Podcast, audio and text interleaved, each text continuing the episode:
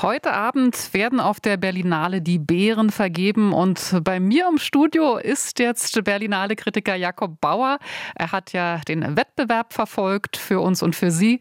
Äh, Jakob, ähm, du hast quasi am Potsdamer Platz gelebt, so kann man sagen, alle 20 Filme des Wettbewerbs gesehen. Erst einmal eine grundsätzliche Einschätzung deinerseits. Hattest du eine gute Zeit im Kino?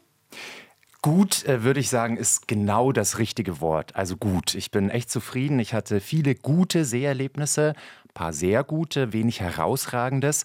Ähm, aber ich würde schon sagen, dass Carlo Chatrian bei seiner letzten Berlinale nochmal echt einen schönen, bunten Katalog an Filmen präsentiert hat. Ein paar Schlaglichter vielleicht. Also wir hatten einen Horrorfilm über mordende Bauersfrauen im 18. Jahrhundert. Wir hatten eine Science-Fiction-Groteske, bei der in einem Küstenkaff in Frankreich die Einser gegen die Nuller kämpfen. Wir hatten über sich selbst philosophierende Intellektuelle, genauso wie Waisenkinder, die 1800 den Pop erfinden, besser gesagt ziemlich schwulstigen Crossover. Also es war einiges zu sehen und einiges wird mir schon auch in Erinnerung bleiben tatsächlich. Zum Beispiel? Ja, Sterben zum Beispiel von Matthias Glasner. Und ich muss sagen, vor dem Film hatte ich richtig Bammel. Drei Stunden Sterben mit Lars Eidinger. Das klang für mich schwer erträglich, weil ich finde, dass Eidinger gerade in dramatischen Situationen im Kino häufig überzieht.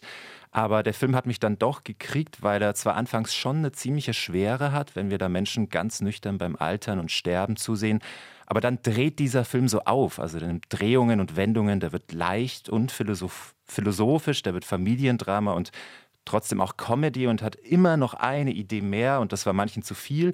Ich bin da jeden Weg, den Glasner aufgemacht hat, gerne mitgegangen und ähm, das war lustigerweise bei einem zweiten Film, den ich sehr gerne mochte, auch so.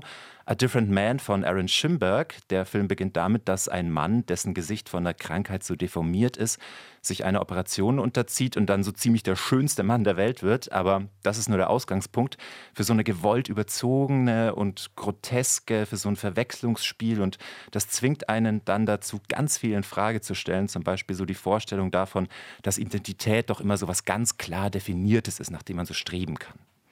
Äh, das sind nun Filme, die dich beeindruckt haben, die dir in Erinnerung bleiben, aber sind das auch Bärenkandidaten? Also so ein bisschen. Also ich glaube, dass zum Beispiel Corinna Harfuch einen Schauspielpreis gewinnen könnte. Die hat in Sterben so eine sehr eindringliche Dialogszene mit Lars Eidinger. Die sind da so am Kaffeetisch. Und durch das sehr differenzierte Spiel von sie spielt die Mutter, Eidinger den Sohn, ähm, tun sich da so Abgründe auf, dass man selber fast reinfällt. Und es gab auch noch eine zweite ähm, sehr herausragende Mutter-Sohn-Kaffeetisch-Szene. Also das war so ein Ding bei der Berlinale, diese Kaffeetisch-Szenen im dänischen Beitrag Vokta. Ähm, das ist ähnlich abgründig dicht da und da habe ich auch die Mutter, also die Schauspielerin Sitze Babette Knutzen auf dem Zettel für einen Schauspielpreis.